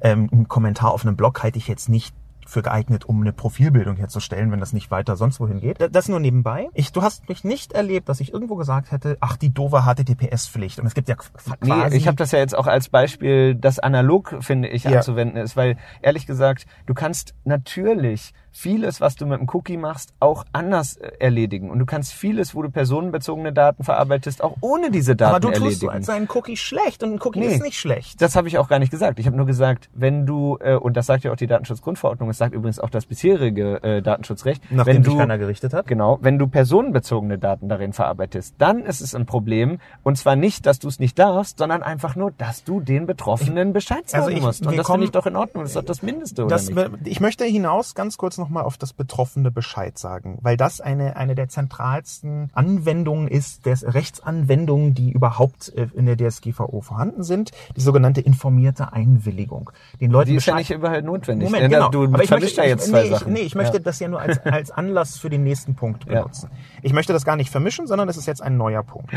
Ähm, mir kommt es ehrlich gesagt so vor, dass die informierte Einwilligung so ein bisschen eine magische Sprachregelung ist, wo man sagt, ja, dann wird alles gut. So ein bisschen der Punkt, also, und das spiegelt sich in ganz vielen Punkten des Gesetzes wieder, zum Beispiel in dem Bereich des berechtigten Interesses. Wenn ein Unternehmen sagen kann, ein berechtigtes Interesse ist da, dann brauche ich eine informierte Einwilligung und dann geht's, ist es okay, so ungefähr. Ich kann mit dem berechtigten Interesse sogar diese informierte Einwilligung im Zweifel aushebeln, also Daten verarbeiten ohne Einwilligung, wenn ich das berechtigte Interesse vorweisen kann. Das ist, das sagt das Ja. Gesetz. Nun ist es aber einfach so, dass ich glaube, dass informierte Einwilligung von einer ganzen Reihe von Fehlannahmen ausgeht. Zum Beispiel die Frage, wie viel Information kann man bereitstellen, auf welche Weise, Mhm. damit es nachvollziehbar ist. Dieser Begriff informierte Einwilligung hat ganz viel mit Transparenz zu tun. Genau. Ich glaube aber, Transparenz ist in einem komplexen digitalen Zeitalter, wie in das, in dem Mhm. wir gerade sind, noch nicht mal die halbe Miete. Transparenz nützt in manchen Fällen sogar gar nichts. Was wir brauchen, ist eine Nachvollziehbarkeit. Ja, aber das ist doch die Transparenz, die wir da reden wir über die gleiche Sache. Wenn in der Datenschutzgrundverordnung Transparenz steht, dann steht da, dass in einfacher Sprache die Logik der Verarbeitung und die äh, Zwecke wiedergegeben werden. Es geht nicht darum, dass du sagst, pass auf, da passiert dann äh, genau dieser technische Ar- Verarbeitungsprozess, sondern du musst sagen, was grundsätzlich der Zweck oder grundsätzlich die Logik ist und musst das erklären. Und das finde ich ist nicht zu viel verlangt, wenn man persönliche Daten von anderen Personen verarbeitet. Das ist übrigens musst du auch kein Hexenwerk. Nein, na, na ja, Ja. aber das ist Nee. kein, kein Hexenwerk. Also ähm, ich habe mit einer Vielzahl von Selbstständigen gesprochen Mhm. in den letzten Monaten, vom Weinhändler über die Therapeutin. Hab ich ja Äh, auch, ja. ja, genau. Es ist fast ein einhelliges verstört, irritiert bis hin zu wütend sein, weil die Frage, die sich bei den Leuten stellt, ist, Facebook hat einen riesigen Data Ja. Breach. Genau, deswegen haben die auch eine viel größere genau, deswegen äh, Herausforderung. Sie, auch deshalb ist die SGVO eingeführt worden. Und jetzt fällt das auf mich zurück. Und zwar warum? Weil ich auf meiner Weinhändlerseite auch ein Kontaktformular habe, weil ich da da drauf äh, die Möglichkeit gebe, in, in einem Forum über Wein zu sprechen. Ja. Wieso? Ich habe noch nie Ein in- Kontaktformular braucht übrigens nicht notwendigerweise irgendwie. äh, bei einem Weinhändler wird es zu kommerziellen Nee, wenn, wenn alle Daten, die ich da eingebe im Kontaktformular, irgendwie äh, sozusagen zur Kontaktaufnahme notwendig sind, dann muss ich überhaupt nicht zusätzlich da fragen oder informieren. Informierte also Einigung da ist ja gar es, nicht nötig. Da gibt es zumindest, also zumindest was die praktische Umsetzung davon angeht, gibt es in einer Reihe von den Datenschutzgeneratoren, die heute benutzt Ja. werden von Fachleuten, kann gibt das es total verstehen, Haltung. ja. Es gibt okay, andere Haltung. kann das total verstehen. Aber lass uns mal zum Prinzip zurückgehen. Genau. Ja? Das Prinzip ist doch meines, meines Erachtens, dass ich dann, wenn ich weiß, okay, pass auf, du gibst ja deine Daten äh, zu diesen Zwecke frei, dass mir dann ein Satz ausreicht, zum Zwecke, äh, jetzt in diesem Fall zum Beispiel, der Möglichkeit, dich dann auch zu kontaktieren, gib bitte hier deine Daten äh, frei und äh, wir nutzen die dann, um dich äh, sozusagen zu kontaktieren. Das reicht doch ein Satz und das muss überhaupt nicht juristisch formuliert sein. Im Gegenteil, es muss so formuliert sein, dass alle es verstehen. Und das ist eine einfache Sache. Wo ist das Problem? Das ist, muss auch nicht eine extra Datenschutzerklärung sein, Ich- mir sondern kommt es muss einfach daneben stehen. Mir kommt, mir kommt zu oft dieses, wo ist das Problem? Weil ich von so vielen Leuten höre, dass das Problem ist, dass es keine Rechtssicherheit gibt und die gibt es faktisch nicht. Wenn die oberste Bundesdatenschützerin sagt, wir brauchen fünf, sechs Jahre, um Rechtssicherheit zu haben, dann ist, gibt es die erstmal nicht. Dass es ganz viele Bereiche gibt, wo dir drei Experten vier unterschiedliche Sachen Ja, sagen. Dass natürlich. auch die Das Politik ist aber in selbst, allen Ja, Moment, nein, nein, nein, so. Moment, aber das ist Auch, nicht das ist auch in anderen Verbraucherschutzbereichen, aber, in anderen Vertragsrechtsbereichen. aber das, wir so, reden das aber nicht so. von anderen Bereichen. Du kannst doch nicht sagen, äh, ja, wir haben hier eine Gefahrensituation und das ist deswegen nicht so schlimm, weil man überall woanders auch sterben kann. Nein, das ist ja nicht. Das Also, sage ich auch gar äh, nicht. Ich sage nur, es wird niemand diese Rechtsunsicherheit ausnutzen, um äh, jemanden, der sich bemüht, sich dran zu halten, eins auszuwischen. äh. Das kann gar nicht funktionieren. Es wird, wie gesagt, es passiert auch nicht bei Straßenverkehrsregeln oder bei anderen Sachen. Es werden nicht einfach nur Leute irgendwie in, in Haft genommen. Also ich habe anderes erlebt in anderen Rechtsbereichen. Ich habe relativ konkret häufiger zu tun gehabt, einfach weil ich Ansprechpartner für Blogger bin in der Öffentlichkeit. Ich habe häufiger zu tun gehabt äh, mit Leuten, die große Probleme hatten, dass zum Beispiel urheberrechtliche Gesetze benutzt worden sind, um sie zum Schweigen zu Genau, bringen. aber da sind die Gesetze falsch nein, gemacht worden. Moment, ganz, ja genau, darauf möchte ich hinaus. Aber Vielen die Dank, dass du- Datenschutzverordnung vielen, sieht das vielen nicht Dank, vor. dass du es Nee, sagst. die Datenschutzverordnung sieht aber sowas vielen nicht Dank, vor. dass du das genau sagst. Die Urheberrechtsgesetzgebung, die hat das explizit vorgesehen, dass äh, es eine vereinfachte Möglichkeit gibt, die Individuen äh, sozusagen zu drangsalieren. Das macht die Datenschutzverordnung nicht. Ich glaube, das ist eine Annahme von dir, die falsch sich als falsch herausstellen wird. Und ich kann da, genau wie du, 700 Anwälte, die das genauso sehen und die äh, un, eher unverdächtig sind. Es ist nicht so, dass nur merkwürdige Leute von Abmahnmöglichkeiten sprechen, ja, sondern es auch, auch informierte Menschen haben da eine andere Deutung. Und zumindest eine andere Deutung von Experten würde ich jetzt mal als Anzeichen werten, einer Un Unklarheit. Ich glaube, es wird Leute geben, die das als Einfallstor betrachten müssen, dass sie unter Druck gesetzt werden können.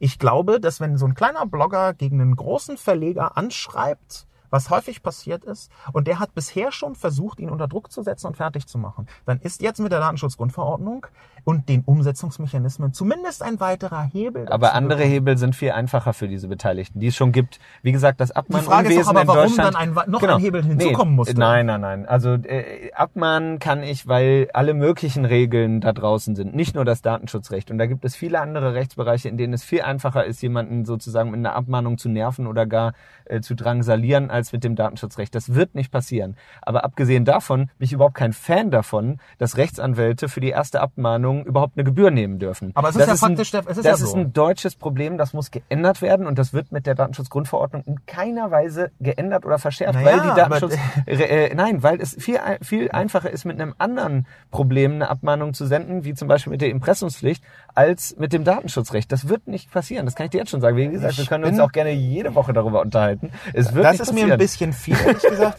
Ich möchte noch mal äh, ähm, weiterleiten, die informierte Einwilligung. Ich halte die halt nicht für das magische Mittel, äh, auch aus der, aus der Sicht, ähm, aus der Kenntnis davon, dass die informierte Einwilligung, wenn das zu oft kommt, einfach dann weggeklickt wird. Das sehe ich ganz genauso. Deswegen wollen wir das ja auch nicht, dass das ständig gefragt wird oder sozusagen als nervige Geschichte, gehen wir sondern dass es nur dann gefragt wird, wenn es tatsächlich über das hinausgeht, was sozusagen das Maß des, der berechtigten Interessen betrifft. Bei berechtigten Interessen sagen wir, da musst du nur informieren. Und das ist auch völlig voll in Ordnung. Ja, aber genau dieses berechtigte Interesse, ich glaube, berechtigte Interesse ist in, in diesem Fall durch die DSGVO ein feststehender Rechtsbegriff geworden. Das heißt, im konkreten Fall muss jemand nachweisen, wenn er X tut, dass er dafür ein berechtigtes Interesse Y hat. Ja. Das Problem ist nun, dass berechtigtes Interesse wahnsinnig weit gefasst werden kann. Genau. Das ist Das doch ist eigentlich vorteilhaft für denjenigen, der das äh, Richtig. nutzen will. Aber ich bin mir ziemlich sicher, dass eine Anwaltsherde von Facebook berechtigtes Interesse ganz anders wird darstellen können als berechtigtes Interesse von jemandem, der eben keine, sagen wir mal, 12.000 Euro Gutachten sich leisten kann, weil er ein kleiner Selbstständiger ist. Ja, aber Das die, die Bürde ist doch hier eher auf, der, äh, auf den Schultern der, Ver, der Verbraucher, die letztendlich häufig in der Situation sein werden, zu be, äh, beweisen und äh, sozusagen überhaupt erstmal klarstellen zu lassen, dass etwas nicht Nehm- einem nehmen wir den, Wein, Interesse nehmen wir den Weinhändler von mir um die Ecke, der mir so sein Leid geklagt hat. Der hat sogar mir vorgeschlagen, ich möchte hier nicht ins Detail gehen, aber äh, äh, Mich der- aufzuhängen. Nee, nein, also der ist ein sehr friedlicher, ein sehr liebevoller Mann. Er hat aber sich, ähm, sagen wir mal, ich glaube, äh, zumindest potenziell justiziabel dir gegenüber geäußert. Aber der, der, der Punkt, auf den ich hinaus möchte, diese informierte Einwilligung. Ich rede auch gerne mit ihm, kannst du ihm sagen. Ja, das, nee, ich, ich glaube genauso. Er kann auch eine Mail an äh, die EU-Kommissarin schicken. Da hat er eine Okay, breite Reihe von sehr gut, Möglichkeiten. ja. So schnell antwortet wie die Berliner Datenschutz, aber egal. Die Ant Übrigens, das hat sie mir vorgestern gesagt. Die Antworten auf jede E-Mail, die sie da bekommen haben auf dieses Interview. Das haben sie mir gesagt. Die äh, sitzen Das- gerade alle an 500 oder mehr Ich Anfragen, hoffe, du möchtest jetzt nicht in den Verdacht sind. bekommen, Ja. äh, die EU-Kommissarin zu verteidigen. Ich will, sie, ich, ja will, nicht- ich will sie nicht verteidigen, aber ich will sagen, Ja. äh, das ist auch kein, äh, keine Unperson und diese Leute Nö. nehmen die Sorgen extrem halt ernst. Ne? Ja, aber sie hat Quatsch erzählt. Das sag ich, habe ich auch gesagt. Ja, Kontrappunkt, das, was sie da gesagt hat, dass das alles super einfach Ich- sei, das sehe ich auch nicht so. Die informierte Einwilligung führt aus meiner Sicht direkt zu einer Friss- oder Stirb-Situation. Und ich weiß, dass natürlich das jetzt von äh, Datenschutzaktivisten jetzt auch noch mit einer Klage und das wird noch Und Thema mit der sein. Datenschutzgrundverordnung, weil wir das Kopplungsverbot haben. Das- Und das ist total Moment. wichtig. Eine der ganz wichtigen aber das, Änderungen. das ist nie, das, das ist richtig, aber auch das Kopplungsverbot, das heißt übersetzt, dass man äh, Daten nicht so benutzen kann, dass sie für Zwecke zusammengeführt werden, die man nicht von Anfang an mit äh, dargestellt hat. Ist genau, ja oder die nicht nötig sind für Ja. die Nutzung eines Dienstes. Genau. Aber auch das lässt sich ganz einfach durch eine Nachfrage mit der informierten Einwilligung aushebeln. Das ist richtig, das genau. Moment. Aber, Aber wir leben Punkt- in einer Welt, in der ich äh, äh, Autonomie als Verbraucher habe. Ich darf entscheiden, mit wem ich einen Deal eingehe. Aber du- ah, du wenn ich informiert bin, aber wieso ist ist es okay. wenn sich jemand nackig ausziehen will, ist es okay. Das Datenschutzrecht verbietet niemanden, seine Daten freizugeben. Im Gegenteil, Nee, nein. es erlaubt das. Das ist richtig, aber das ist für mich ein Auseinanderklaffen, weil ich die informierte Einwilligung eben bei meinem Weinhändler sehe als, das ist egal, das ist völlig Schnurz, ob die da ist oder nicht, es ändert nichts am Verfahren. Und dass die informierte Einwilligung bei jemandem wie Google, von dem ich substanziell abhängig bin, etwas völlig anderes ist. Wir reden also von der informierten Einwilligung, ja, äh, von der informierten Einwilligung einmal als schnell weggeklickt und egal. Und auf andererseits auch als Erpressungsinstrument, sage ich jetzt mal so platt. Mhm. Und ich glaube, dass das hätte mit berücksichtigt werden müssen. Und, und wie gesagt, das ist genau der Punkt, an dem wir ansetzen, wo wir sagen, äh, es geht eben nicht, dass man eine informierte Einwilligung äh, freigibt, äh, wo man wirtschaftlich abhängig ist oder abhängig ist von dem, dass man die freigibt. Das funktioniert nicht mehr. Und da ist doch super, wenn jemand wie Max Schrems jetzt eine, tatsächlich eine Rechtsgrundlage hat, gegen Facebook vorzugehen, dass die so eine Friss- oder stirb Ich bin nicht so ein großer Facebook-Feind wie äh, du und Max Schrems offenbar, sondern ähm, ich, ich glaube, Aber viele andere sind extrem genervt davon, Das weil sie das nicht so sein, einfach hinnehmen wollen. Hat, Ja. äh, Also wir müssen jetzt nicht über die positiven Seiten Ja. von Facebook äh, äh, reden, weil das tun die selbst den ganzen Tag. Aber ich, ich, ich glaube, äh, weil wir jetzt auch langsam einen Schluss finden müssen, intensiv diskutiert. Ich glaube, dass wir in ein paar Monaten nochmal nachfassen sollten bei einem solchen Gespräch. Vielleicht auch Absolut. dann anhand von ganz konkreten, meinetwegen ersten Gerichtsurteilen oder ersten Fällen, wo die Anwendung klar geworden ist oder ersten Verfahren, die die EU äh, eingeleitet hat. Das kann ja auch geschehen. Das ist ja auch Absicht. Das hast du selber gesagt. Und ich habe ja die Anhörung von Mark Zuckerberg als totales Debakel für äh, Sehe Facebook ich auch so. Ja, das hab ich- das hab es ich- Debakel fürs Parlament war, sehe ich so. Nee, Weil das ich, war, für äh, mich war es kein Debakel fürs Parlament, sondern für Facebook. Für beide, für beide. Aber ich fand es auch wirklich überraschend. Der Typ hätte auch nicht mehr gesagt, wenn wir ihn anders befragt hätten. Der, der Ja. hat null Interesse Ja, daran gehabt, genau. irgendwas Konkretes zu antworten. Der ja, ist ja. ein reiner, das ferngesteuerter Typ, echt. Das Nee, also so ich, ich verrückt, finde, ey. nee, da- da- das ist ein bisschen problematisch, aber das ist nur nebenbei. Aber aus meiner Perspektive ist relativ klar, dass jetzt hier äh, dem nächsten Verfahren eingeleitet werden wird. Ich glaube auch nicht, dass es wegen Datenschutz sein wird, wenn du mich fragst. Könnte Da- Wettbewerbsrecht Sondern eher ja, Wettbewerbsrecht. Das habe ich in meiner Kolumne Ja. so äh, prognostiziert. Und ich glaube, dass das sehr schmerzhaft wird. Da sind wir ja auch inzwischen in zehnste- zehnstelligen Bereichen. Der, der Punkt, auf den ich hinaus möchte. Wir haben jetzt ganz intensiv diskutiert. Ich danke dir sehr dafür, dass du hier Rede und Antwort standst in einem immer heißer werdenden Studio. Danke für die Einladung. Danke für den Studio. Kaffee. Ja. Das, und- und ich möchte beim nächsten Mal einen Punkt herausheben, der bis jetzt zu kurz kam, wo ich glaube, viele Unterschiede begründet sind. Denn die ganze DSGVO ist auch schon von den ersten Artikeln an in Richtung einer Datensparsamkeit geschrieben. Und ich glaube, dass die eigentliche Diskussion, die man führen muss, abseits davon, wie das Gesetz aufgebaut ist und wie es wirkt, eine datenschutzphilosophische ist. Wie und warum geht man in, in einer datenvernetzten Welt mit diesen Daten verantwortungsvoll um? Und meine Position ist, dass Datensparsamkeit darauf keine sinnvolle Antwort ist. Und wir können gerne, weil ich weiß, dass du das genau andersrum siehst, Nee, ich, ich halte Datensparsamkeit nicht für den äh, richtigen Punkt.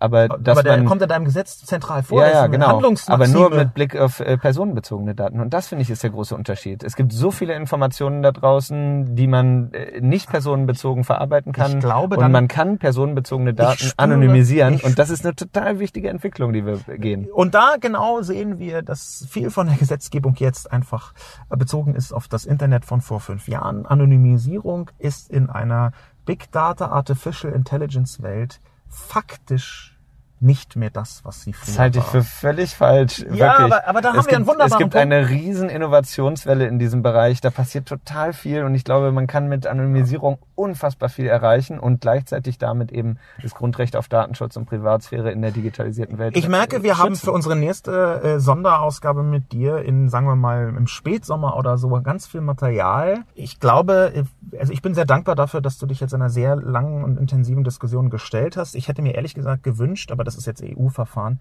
dass wir das, ähm, äh, sagen wir mal, im April 2016 so hätten machen können und sollen. Ich versuche mir jetzt auch immer ein bisschen an die eigene Nase zu fassen. Ich habe das Gefühl, dass wir da bestimmt schon über den Datenschutz auch mal geredet haben. ja, aber halt in irgendeinem Café, wo wir uns getroffen haben, um äh, darüber uns auszutauschen, was eigentlich was bedeutet. Aber der Punkt ist schon, diese öffentliche Debatte muss nach vorne gezogen werden. Ähm, und dafür brauchen wir eigentlich Mechanismen. Und das ist ja ein Konsens, den wir haben. Absolut. Und der viele Dissens, den wir jetzt hatten, äh, den versuchen wir mal in den nächsten Monaten produktiv zu verarbeiten. Das werde ich auch tun. Mein Name ist Sascha Lobo. Ich danke dir ganz herzlich für dein Dasein. Danke für ein sehr langes Gelegenheit. Dasein. Nee, ich bitte dich. ähm, ich würde mir wünschen, dass mehr Menschen aus der direkten äh, legislativen Verantwortung, EU-seitig und äh, äh, bundesseitig, äh, das so ernst nehmen wie du. Das ist ein ganz ernst gemeintes, völlig unironisches Kompliment. Das halte ich für vorbildhaft, auch wenn die DSGVO aus meiner Sicht zu, sagen wir mal, 17,3 Prozent ungünstig geraten ist. Okay. Jan-Philipp Albrecht, tausend Dank und bis Gerne. zum nächsten Mal. Alles klar, bis dann.